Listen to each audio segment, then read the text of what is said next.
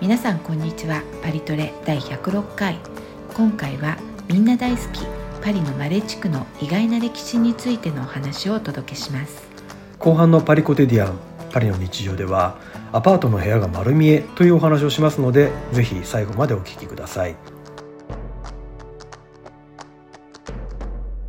さあ今回はマレ地区のお話ですおおーマレ地区、うん大人気大人気ですね、うんもうパリジャンも観光客もみんなマレに向かうといううんうんシャンゼリゼとかはね実はええ観光客が多いけどパリジャンはあまりいないっていうあ場そ所うででもあっすたりすねるってういうんそうですね、なのでサンジェルマン・デプレとかあとマレ地区に関して言うと、うん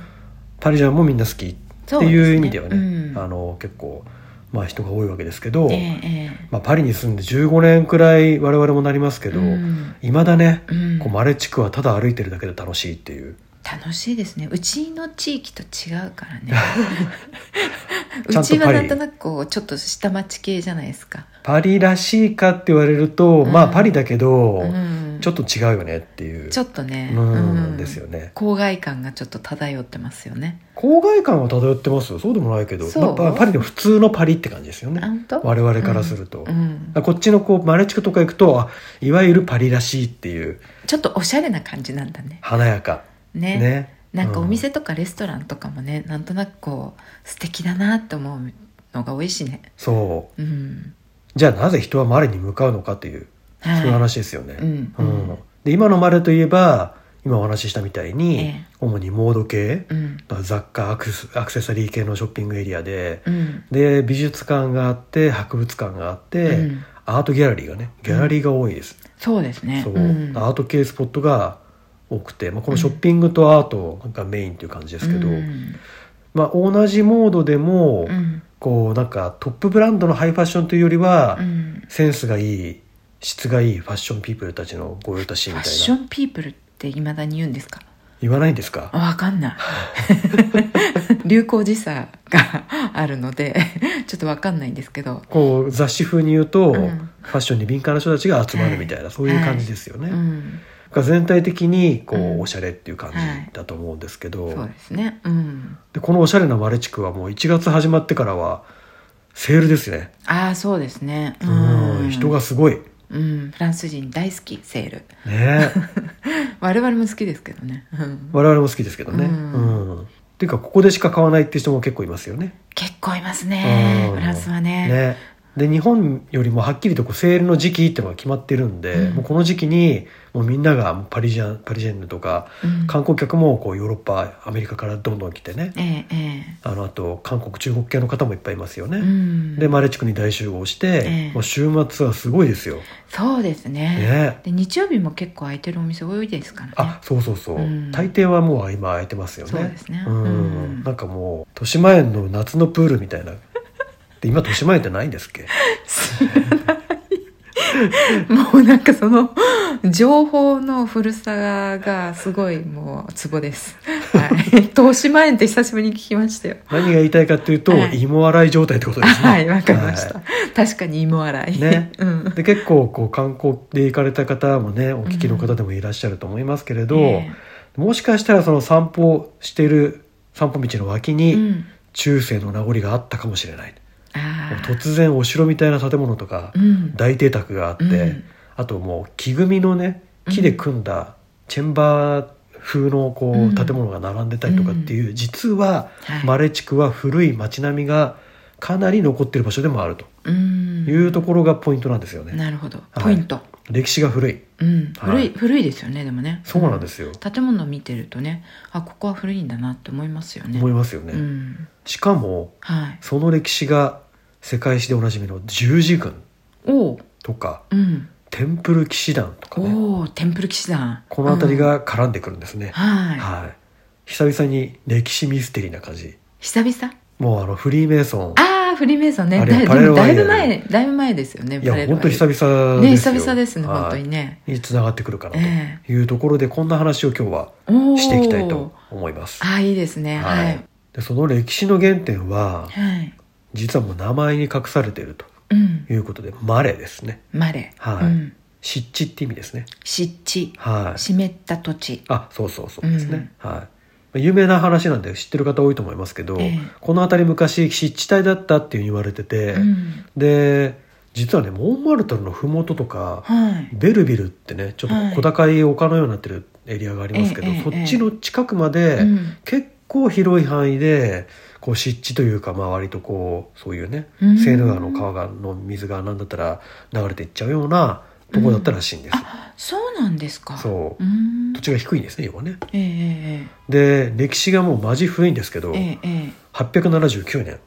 879年日本は平安時代ですね平安時代はい光源氏おお光源氏まで行くかどうかちょっとまだ行ってない泣くよウグイス794年が平安時代の始まりなので、はいそっからうん80年、90年ぐらい経ってるってことですよね、はいやりましたね泣くよウグイスやりましたねやっぱり平安京にはウグイス泣いてたんですかねでも大事なところはこうやってちゃんとね覚えるしやり方が鎌倉時代のうんいい国作ろうとかねいろいろこうちゃんと覚えられるからいいですよね、そうですね、はいうんまあともかく平安時代の始まりの頃ですね、はいいでフランスは王様シャルル2世がシャルル二世修道院にこの土地を与えて、うんで野菜を栽培する土地として使え使われていたとうーんであ修道院が自分たちでそうそ野うそう菜を作る自作る分自分たちのためのまああるいはってこ、まあ、じあの修道院が領,、うん領地というか、まあ、所所領地として持ってるっていう意味でも、そこでこう、ね、農民がおそらく野菜を作るんですとけど、うっんていう場所になっていて、はでねフランス語でこれをねマレシェーハって言うんですって、いマレシェーフそうだなんかからマレに似てるじゃないですそうかだからこっちが語源じゃないかってだから湿地ってもそんなに湿地じゃないよねっていう話も実はあって。うんええ我々湿地っていうとなんかもう水浸しになってるような沼地みたいなことを想像するんですけあどそうですねそこで、までじゃないとうんいう話もあります、そうですよねだって野菜ね、作れるくらいだったらねそうそうそううんそれが始まりで、うん前にあのサンマルタン運河の回でお話ししましたけど、はいサンマルタンっていうのはねそのサンマルタン教会のまあうん由来だって話しましたけど、うんうん大きな教会なんですよねそええの当時で言うと、うでんその宗教施設とかがこう同じマレ地区の畑の中にポツポツとこうできて、うん行ってはいでだんだん家とかもできてきたと、うんうんでそこにある王様が出てきて歴史が動きます、ある王様はい誰ですかフィリップ2世フィリップ2世って言われてもちょっとあんまりよく知らないんですけどフィリップ2世ですよね、うんだいぶ時間が過ぎて、ええ1180年から1223年ってことなんでこの鎌倉時代にね日本はなろうかっていう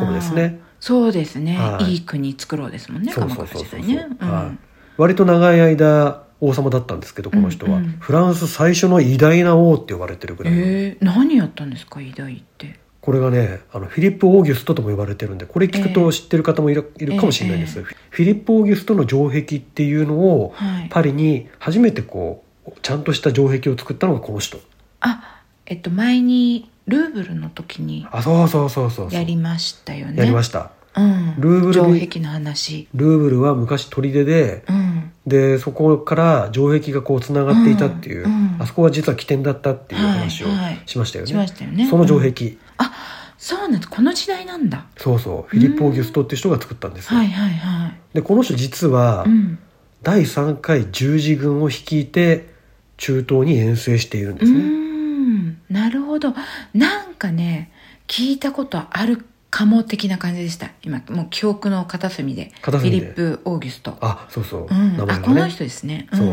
んで十字軍っていうのはこれ簡単に説明するとこれ長いんで話がはいはい簡単に説明しますじゃけあど簡単にお願いまします、す。はいあのー舞台はヨーロッパと、うんあの今ねあの戦争してますけどイスラエルとパレスチナのあの辺りですね。うんうんでエルサレムって、うんまあキリスト教とユダヤ教とイスラム教の聖地はいじゃないですか。はいでその周辺がこの頃セルジュークっていうイスラム王朝に占領されてたんですよ、うんはいで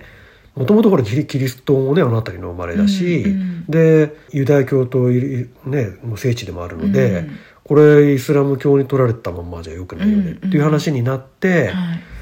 ちょうどその前にこうその辺りを東ローマ帝国が持っていたんですけど、それがまあイスラム王朝にうん取られてしまったので、うん東ローマ帝国の皇帝がうんローマ教皇イタリアのローマ教皇に助けを呼んで、うんあのちょっとあのイスラム京京都に取られちゃったんですけど、うんうんどうどうしようかっていう話をしたら、うんう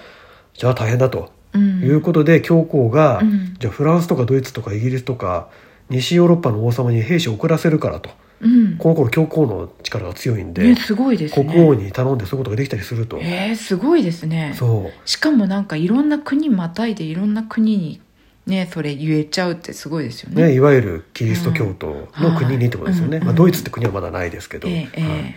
でそしたらうんあの東ローマ皇帝ねその頼んだ人、それから教皇、はいね、あの兵士送ってくれっていうふうにうんうん言ってた人以外以上にうんみんな盛り上がっちゃって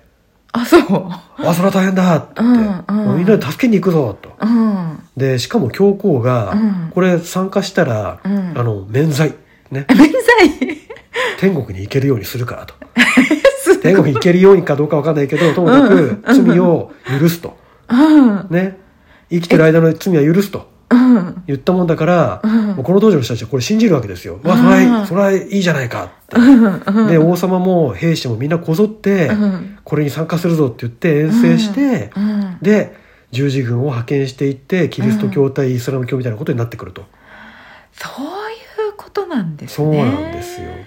でこのフィリップ・オーギュストさんはいも遠征するんですけど、うん、俺もう罪なくしたい天国そ行うきたそういそとうそうなんか悪いことしたのかなって感じですけど、うんでこの遠征の時に、うんパリを留守にしなきゃいけないじゃないですかこの頃、はいはい王様自分からねあうのん出兵しますから、そうですよねねで攻められては困るからということうでん作ったのが、そのフィリップ・オーギュストの城壁だったと、そ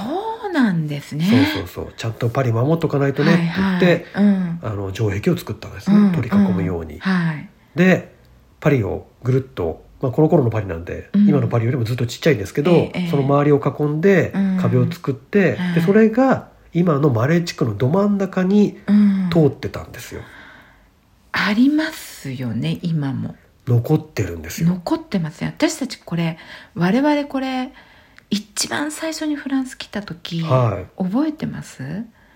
あの時最初に見に行きましたよねこの壁わざわざ最初にいきなり行きましうた、んマレ地区へに、うん、覚えてるこれなんで気になったんでしょうねなんかの本かなんかに書いてあったのかなああそっか、うんはい今マレー地区の真ん中あたりにあの公園があるんですけど、ええええそこに一つうんとあと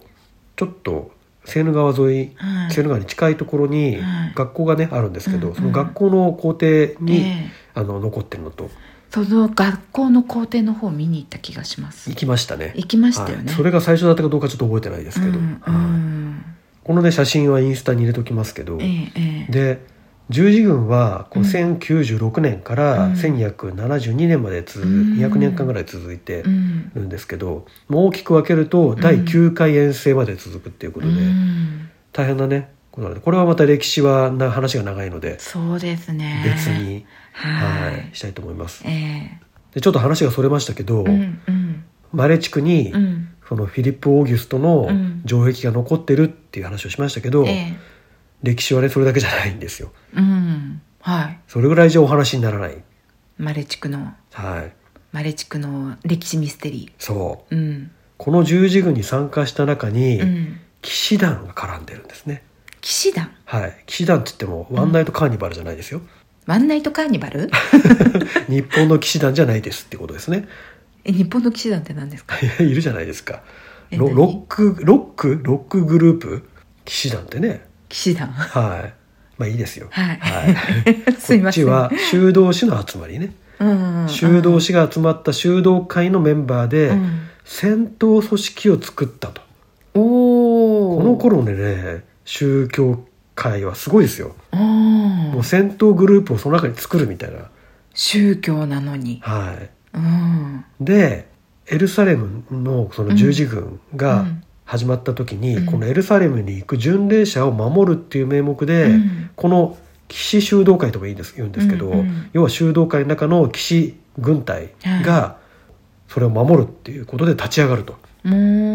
んで十字軍の、うんまあなんていうんですかね十字軍の一つの動きとしてはいあの活動するんですけど、うんこの組織が強大化していってしまうんですよね。うんうん、で、まあ、多分ねただの兵士で参加するより、はい修道士として参加した方がより天国が近くなるっていうイメージがあったんだろうと思うんですよ。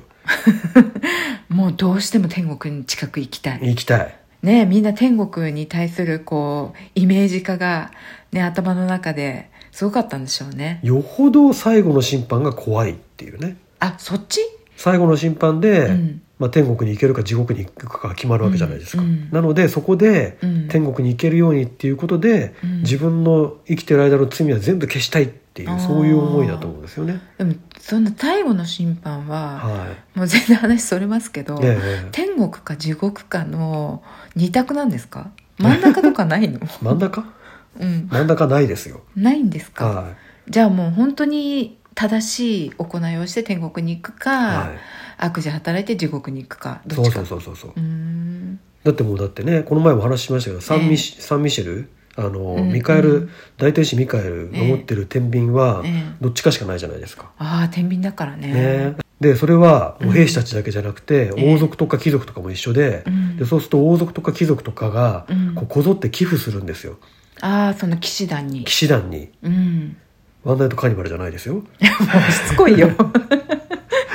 で土地の寄進ね土地を、ここの土地使ってくださいって言ったりとか言ってどんどんどんどんこう寄付とか寄進が集まってくるっていう、うんうんこれもうある種のブランド化ですよね、うん 騎士団に寄付すればうん我々の罪は免れるっていう、あーパリ神のご加護がみたいな感じだったみたいですうーね。んでだんだんこう組織が大きくなっていって、ええだんだんねこう秘密結社っぽくなってくるんですね。ええでこう入る時にはいこう秘密の儀式がとか、うんあと各国にマスターって言って、まあ、はい統率者がいたりとか、うんうんでそのトップがグランドマスターって言われたりって いなんかう。フリーメイソンじゃないですそうかそうフリーメイソン、ねそれに近くなってくるんですよ、うん、だってフリーメイソンってまさにそうでしたよねそうなんです、うんうんだってマスターがいてそうそうでその上にグランドマスターがいてそうそうそうで入る時に秘密の儀式があってってね、まさしくこれ秘密の儀式って何やってたんですか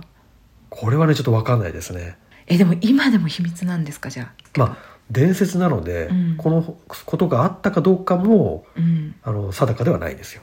なんか誰かが文章に残してたりとかしないんですかねフリーメイソンは結構そういうのちゃんとね、あの実際にあるんでイニシエーションっていうのがあるんで、うんあのある程度分かってるんですけど、ええこのね騎士団に関しては秘密の儀式が何だったかっていうことはちょっと私が調べた範囲では分かんなかったですね。そうなんだはえーちょっとそういうの知りたいですね そうなんだ秘密の儀式で何やってたのかあー気になりますうか、ん、だってはい儀式っていうだけでなんかちょっと気になるのにさらにそれが秘密とか言われたらねでももうだって鎌倉時代とかの話ですからね、もう無理ですね無理ですよ。はい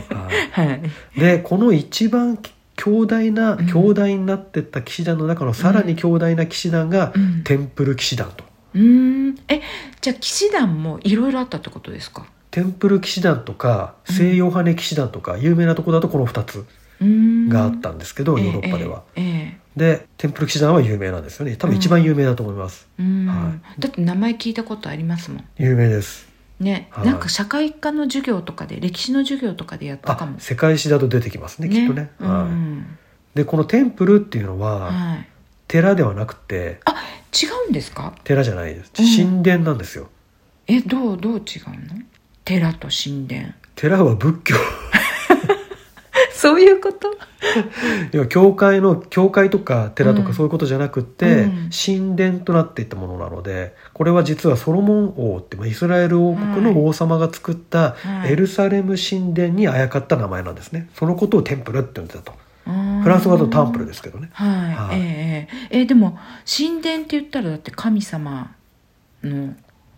いるところってことあまあこの辺りはちょっと日本語訳の問題もあるのでああーれですけどいわゆるあのパンテオン神殿とかとまた違う意味で使われる神殿ですね、ああなるほどね、はいまあ神様が違ううんでここでようやくパリに話がつながるんですけど、はい、フランスの王様がうんこのテン,、テンプル騎士団にうん、このマレ地区に土地を与えたとおおそうなんですかそこを使ってくださいとうんでこれがね1140年ぐらいらしいんですけれど、はい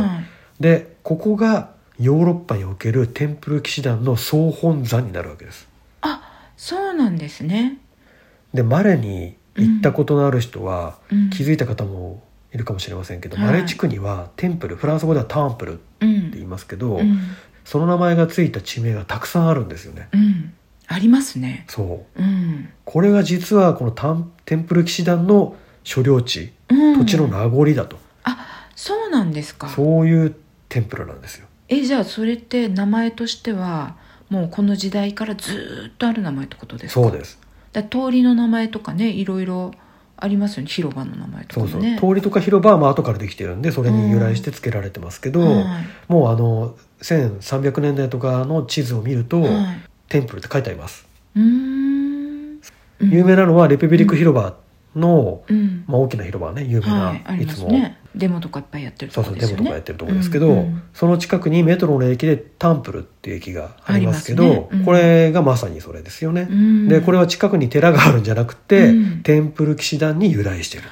そうなんですねこのテンプルのあれこれ3号線ですけど、とはい地下鉄の駅の前におう教会があったと思うんですけど、あはいはいなんかあの教会の名前なのかなって勝手に思ってました、あ関係、まあ、なくはないと思いますけど、うんあの直接の関係はないですうーね、んなるほど、むしろ反対側に、うん教会の向かい側にタンプル広場ってういうんうん公園があるんですけど、あの公園ってタンプル広場っていう名前なんですかタンプル広場スクワードタンプル、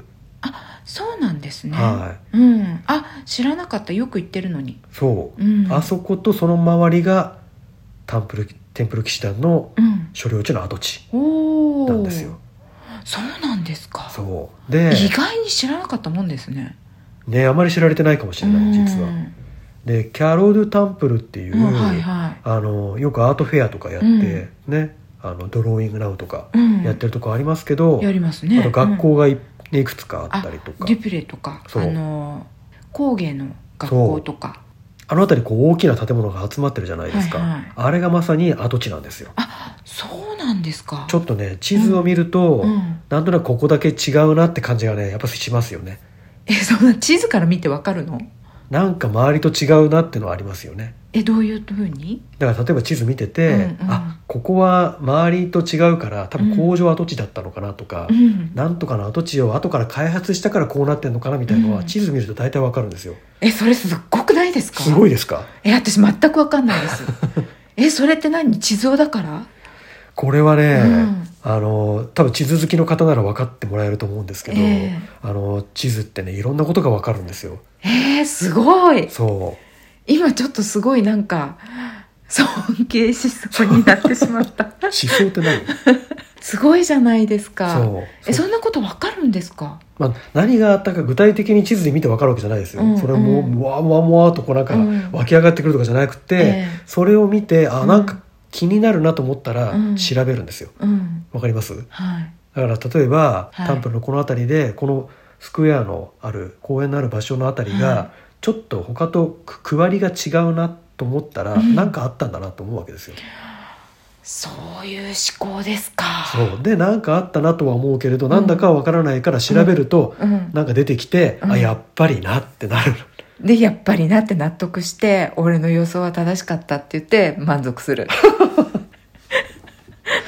なんかすごい独りよがりな感じですけど、まあ、いそやういいやうこいとやですね。いや素晴らしいと思います公園とかもそうですよね。園公園って大抵何かあったとこじゃないですか。そうなんでパすリだかと。例えば我々がいつも行ってる、あのアンドレ・シュトレー公園は工場あだし、工場ね、うん、でジョルジュ・ブランサンス公公公園は、あの食肉市場だしとか、ああはいはい、ねはいそういうのがあるわけですよ歴史が。あーなるほどね地図から読む歴史っていうのは、うんこれあのタモリさんだと分かってくれると思うんです けど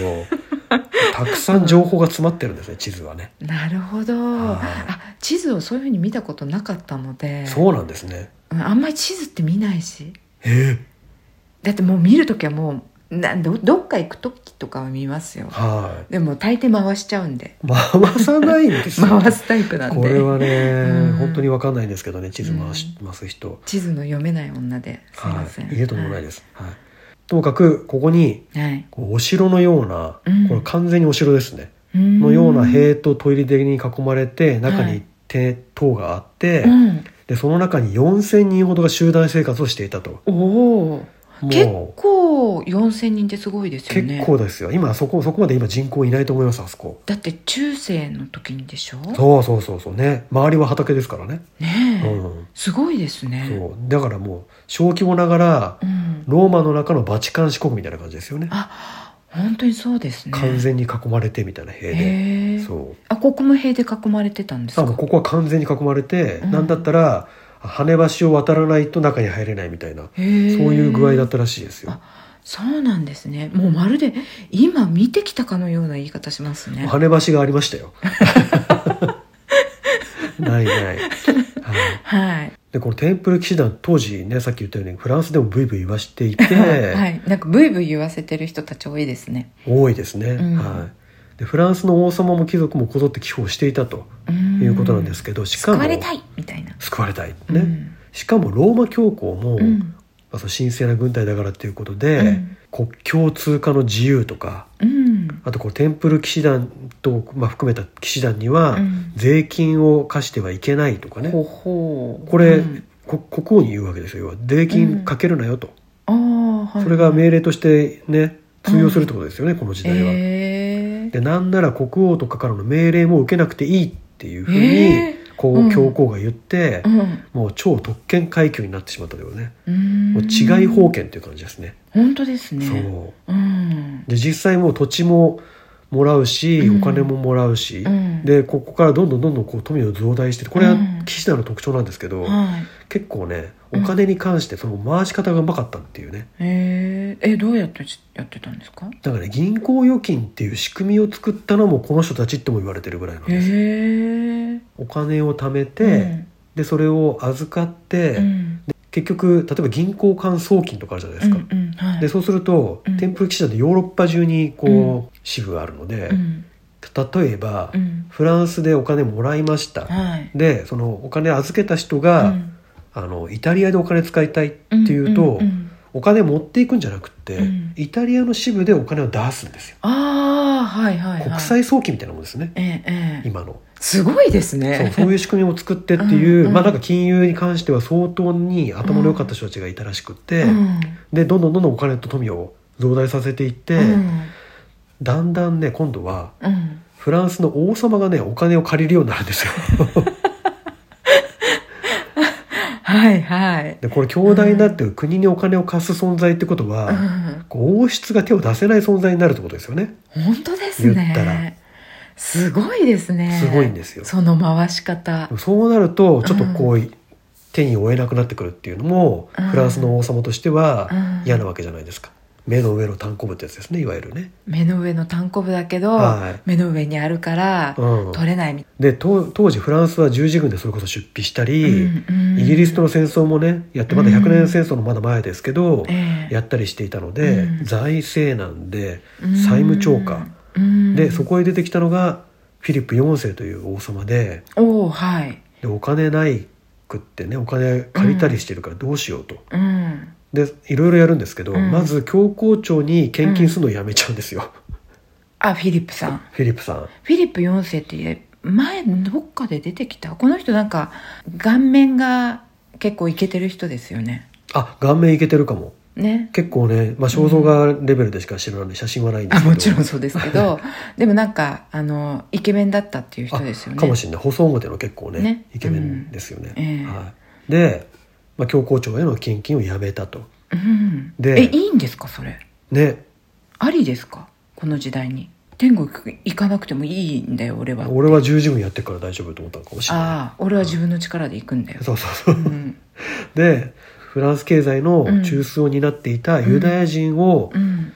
資産没収うん、して追放っていうねこれ禁じ手ですよありですかこれいやないでしょうヨーロッパでこれやったらあかんあかんって政策ですよねこれはやっちゃったんですかやっちゃったんですようんこれヨーこロッパで、ね、の人相当すごいですねいや相当ですよユダヤ人追放というとねこの国の衰退につながったケースが結構ヨーロッパでは歴史上多いんで、そうですね本当にねうん、スペインとかねそうですねそう、うんで最後にフィリップ4世が目をつけたのが、うんテンプル騎士団とお金持ってたからそえこの人も借りてたんですかう借りてましたじゃあもうこの王様は自分がしてる借金も踏み倒しあそうそうそうえ本当にしちゃうんですか踏み倒しとだからそこうのんテンプル騎士団が持ってるうん金や土地も手に入れようかっていうぐらいの勢いですよね、あもうなんか全部強奪まあそうねうんで初めはまあさすがにね全部なくすのもなんだからテンプル騎士団と、はいもう一個有名なさっきお話しした西洋派の騎士団っていうのがはいあったんですけど、ええヨーロッパに、はいこれを合併して、うん自分がそのトップになって、うん ヨーロッパを支配しようかっていうちょっと夢物語をね強欲ですね強欲です、ね、うん、で当、然騎士団うは、ん、もう絶対に嫌だって無理ゲーって、それ無理無理ゲーってね無理ちすいませんえちょっと全然話違うんですけど無理ゲーのゲーって何ですか無理ゲーのゲーはゲームあそうなのこう無理もう無理のあるゲームってことですよねああそういうことなんです絶か対うまくいかないみたいな、うんそういうことじゃないですかね、えーかなり困難であるとういんう、うんはいで怒った王様が、うん断られて怒った王様が「うんお前ら死刑!」みたいな感じですね本当にいきなり、いきなり反キリスト教うん悪魔崇拝というでっち上げの罪状で起訴して、うんフランス全土うでん騎士団員をね、うんその騎士団の団員をうん一斉逮捕して、うん活動も全面禁止と。えそれできるんですかいやーだからそれがね無理があったってことでもそれをね力ずくでやっちゃうんですよこの人は。えでもだってこれだけこうヨーロッパ割と全土でああそうそうそう。権力があったわけじゃないですか天ね保騎士団、うんうんうん。それに対してはい。これ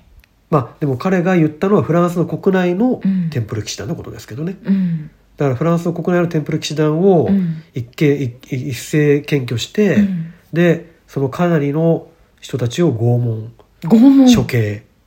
えそれありなんですかこれ自分で勝手にやっちゃったんですか教皇とかにももう全然やっちゃうよとかの何もなく実はこのフィリップ4世っていうのが、うんあの有名なアビニョン捕囚ってやつですよ。うん教皇をローマから勝手にアビニョンに移しちゃったっていうのをやった人で、うんあれ有名ですよね有名です覚えてますよ覚えてます歴史で必ず習うやつ、習いましたね,、はいねうん、でこれをやったのがフィリップ4世この人でそうなんですかそううんでその前にこうんのローマで大権力を、うんあのかざしていたうん教皇をどうも殺したっぽいおうで代わりにうんフランスの出身というかフランス人のうんクレマンス 5, 世っていう人がいて、この人はあのボルドーの大司教の人だったらしいんですけど、うんこの人を教皇に据えて、うん勝手にアビニョンに教皇庁を移すっていう暴挙に出たのがこの人なんですようー。んだからうんもともとだから教皇庁への献金を禁止したのも、はいそれが理由うん教皇庁にローマになんかお金やるかって言って、うんうんで自分は教皇庁を勝手にアビニョンに移して、うんでクレマンス5世うんは自分の言うことを聞くので、あーこのこともクレマンス5世が OK を出したとはい要はそれでお墨付きをもらったということなんですよねああなるほどすごいですねすごいですよこれは結構絵絵とかにも残ってますよねこの虐殺に関してはねこの人地獄行ってないんですかね知らないですね まあ行くとしたら最初でしょうねああねえまずこう最初にねミカエルさんにそ「うお前は地獄!」ってねダメーですねねううんん、で最後はうんジャック・ド・モレーっていうねこれ結構有名な人で、はいこのテンプル騎士団の最高指導者、これをノートルダム大聖堂の前で公開裁判して、うんで最後はシテ島のうん突端、あの真ん中に今もありますけどベール・ギャランっていう広場があって、 えええセえあーりヌま川すのね真ん中にね。はい、はいであそこの広場でうん、火あぶりですよマジですか生き生きながらにして火あぶりですね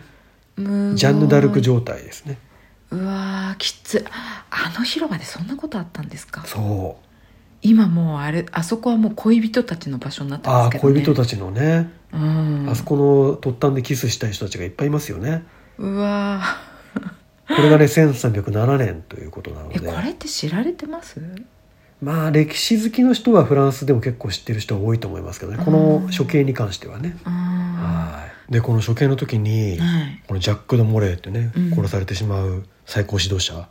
が火あぶりにされながら叫んだっていうんですよね、うんこの不正によって我々を滅ぼす者はうん苦しみを与えられるだろうとうーんこう意味深なことを言うわけですよ、うんうん叫んだ叫んで亡くなったとうわなんか痛い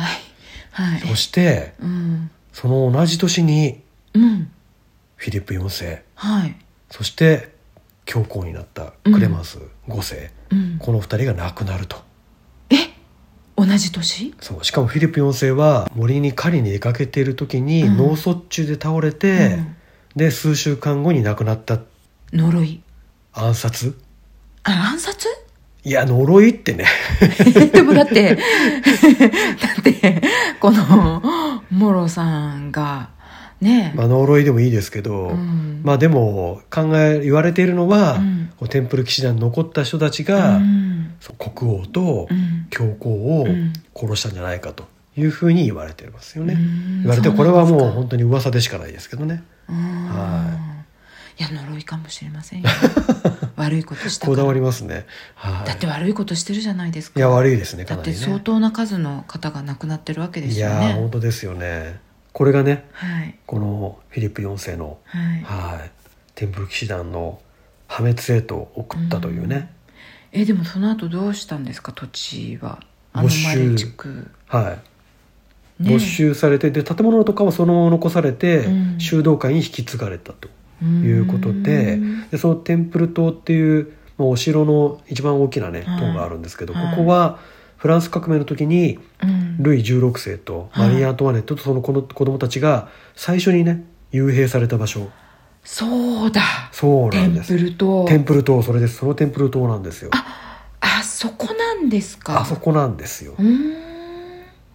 なんかつながりましたよそうんうでルイ16世はここから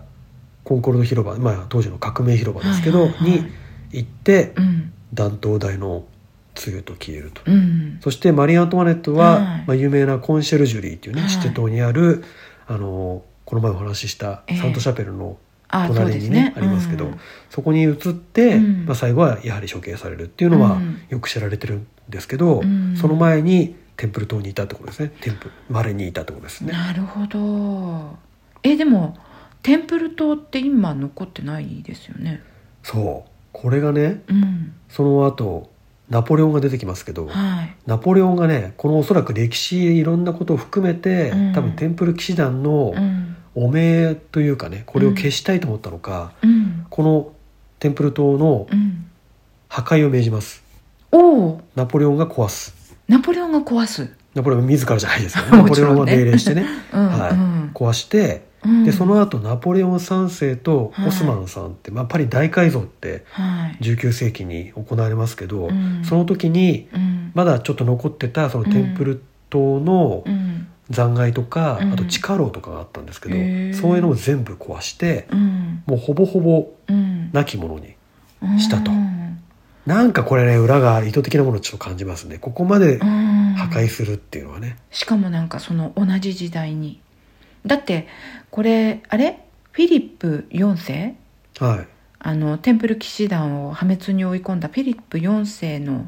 時代って1300年代とかですよねそうですねそこからこの1800年代の初めまではい残ってたってことであすそようそうね。 500年間ぐらいは残ってたってことですでねすよね、はいそれをこの時期に一斉にこう取り壊し始めるってどういう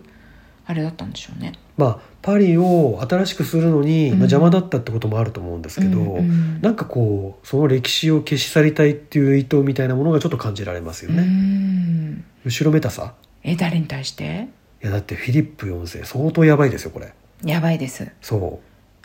うでちょうど19世紀になって、うんうんあれあれっていうふうに歴史家が言い始めたんですよあそうなんですか。テンプル騎士団なんかそのねなんか悪いことして、うん結局あの王様からこう、うんうんあの破滅に追い込まれたけれども、はい悪いのは王様だったんじゃねえかっていう話が、うんこの辺りで出てきたんですよねあーなるほどだからその証拠をうんもしかしたら消したかったのかなっていう意図もちょっと感じますわわかんないけど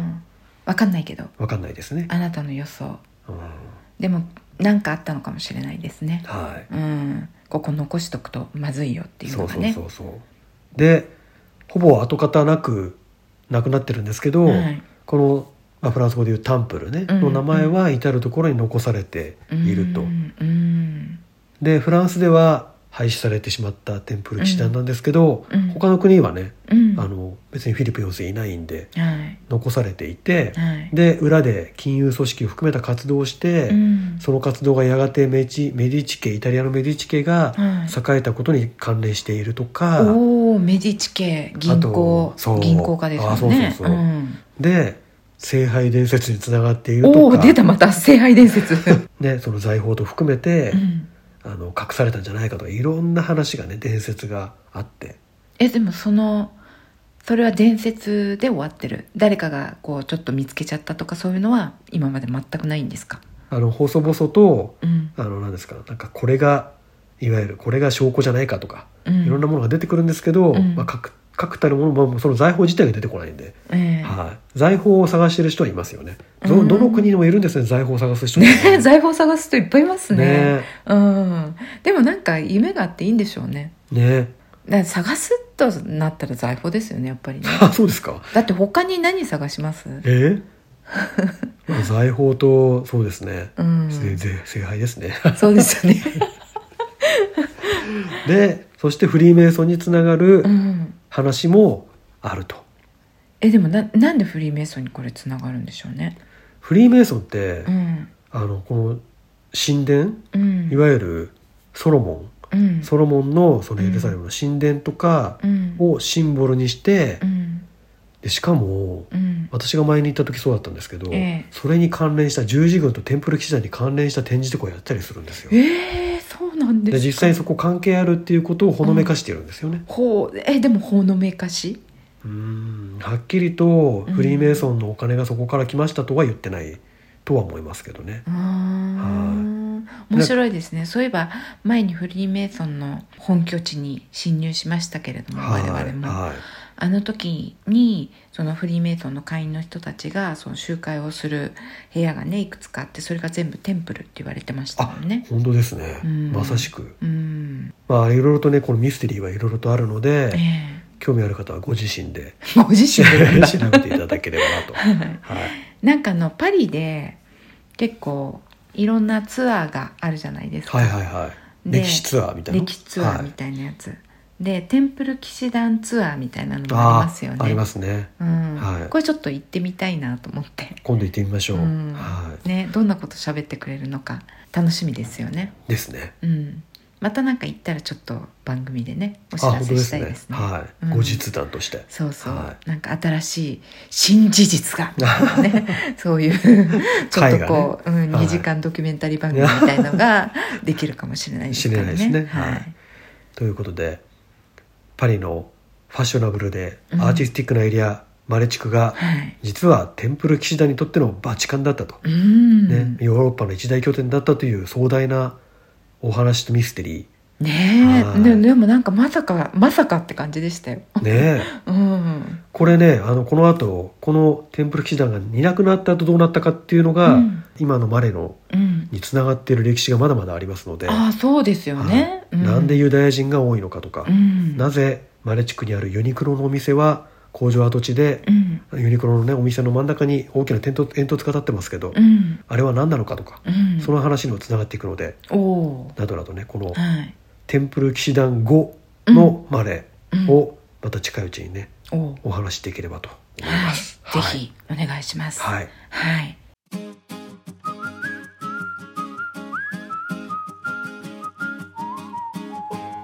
はいそれでは今週のパリコテジアンはい。パリの日常を深掘りということでうん。今回は結構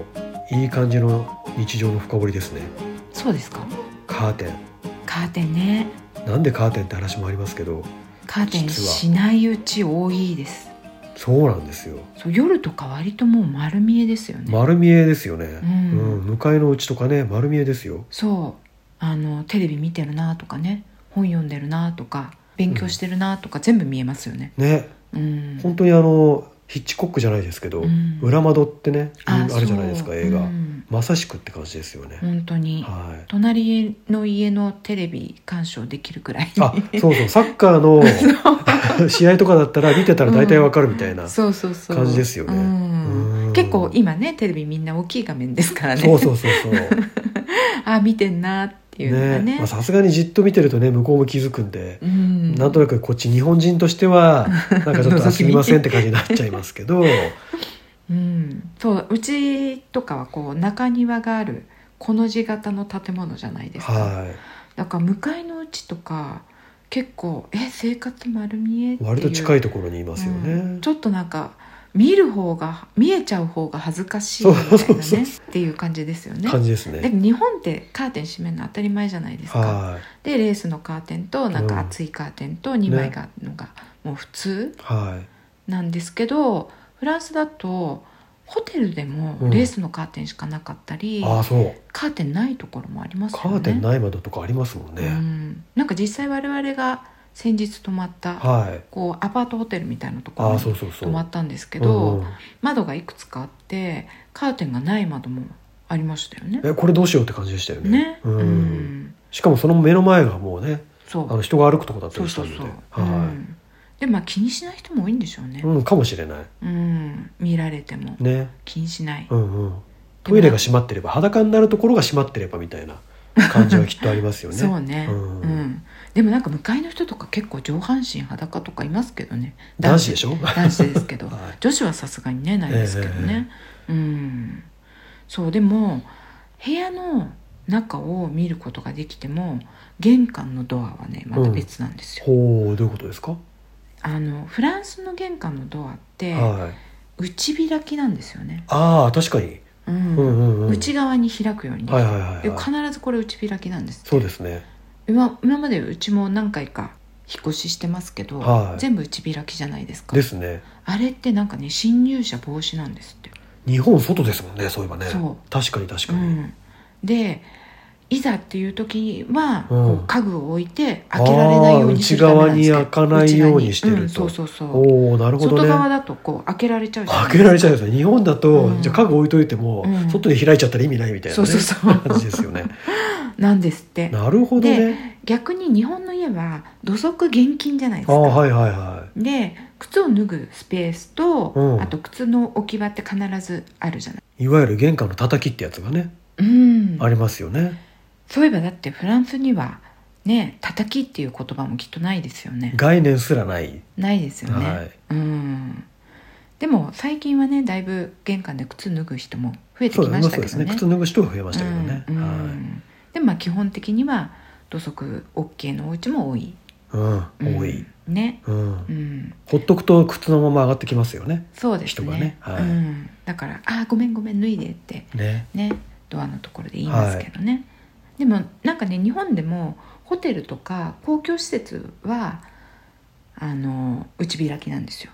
なんですって、ああそうかもしれないですね、うん、外に開いちゃううんとはい何かあった時に避難路の妨げになるああなるほどねっていうん廊で下を走ってるとかねそうそうそうそうんなるほどだからそういうところは内開きなんですって、ほうう、ん、でフランスの場合うん、窓は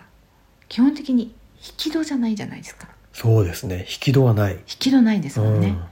築100年以上経っているようなうん建物だと、まず引き戸はないですよそうですねそうすると、窓も通常は内開きなるほど確かになんで,、はいでカーテンがあると開けづらいんですよ開けづらいカーじテンあると開かないみたいな開か カーテンは一回避けてはい開けてみたいなね、うん確かに、うんっていうのもあるのかななるほどっねていうねまあ、いろんな事情があっそてうカーテンなくていいよってなるとうんうんいうことなんで、理由があるんですねちゃんとねねあとパリなんかだと特に、あの私最初にパリに来てびっくりしたのが、うん、網戸がない